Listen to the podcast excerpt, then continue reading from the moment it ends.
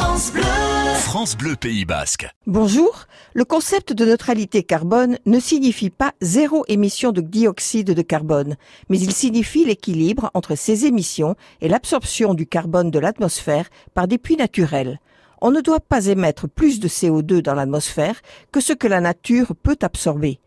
Mais au lieu de privilégier la réduction des émissions de dioxyde de carbone et des autres gaz à effet de serre, les politiques climatiques se sont tournées vers les projets de compensation carbone. Il s'agit de compenser les rejets de CO2 en ôtant de l'atmosphère autant de gaz que la quantité émise. Et dans la pratique, l'application de cette mesure a donné lieu à de nombreuses interprétations, voire des dérives. Par exemple, la plantation d'arbres, qui est une pratique bien connue pour compenser les émissions d'un vol en avion. Mais en réalité, il faudra des années pour que ces arbres puissent absorber cet équivalent carbone. L'annulation d'une émission de CO2 implique que les arbres séquestrant le carbone ne brûleront jamais dans des feux de forêt. Elle suppose aussi que ces pratiques de gestion resteront stables, ce qui n'est pas sûr.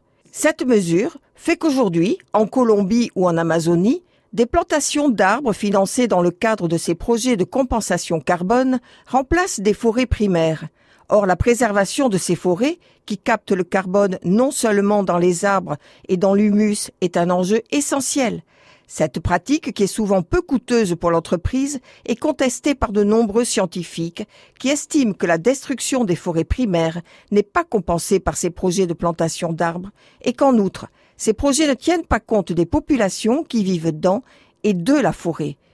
Le grand travers de cette mesure de compensation est que l'émetteur de CO2 délègue à autrui la responsabilité du changement de comportement. Nous savons tous qu'il est toujours moins douloureux de compenser que de changer de comportement. Mais maintenant, il y a urgence à changer nos manières de vivre.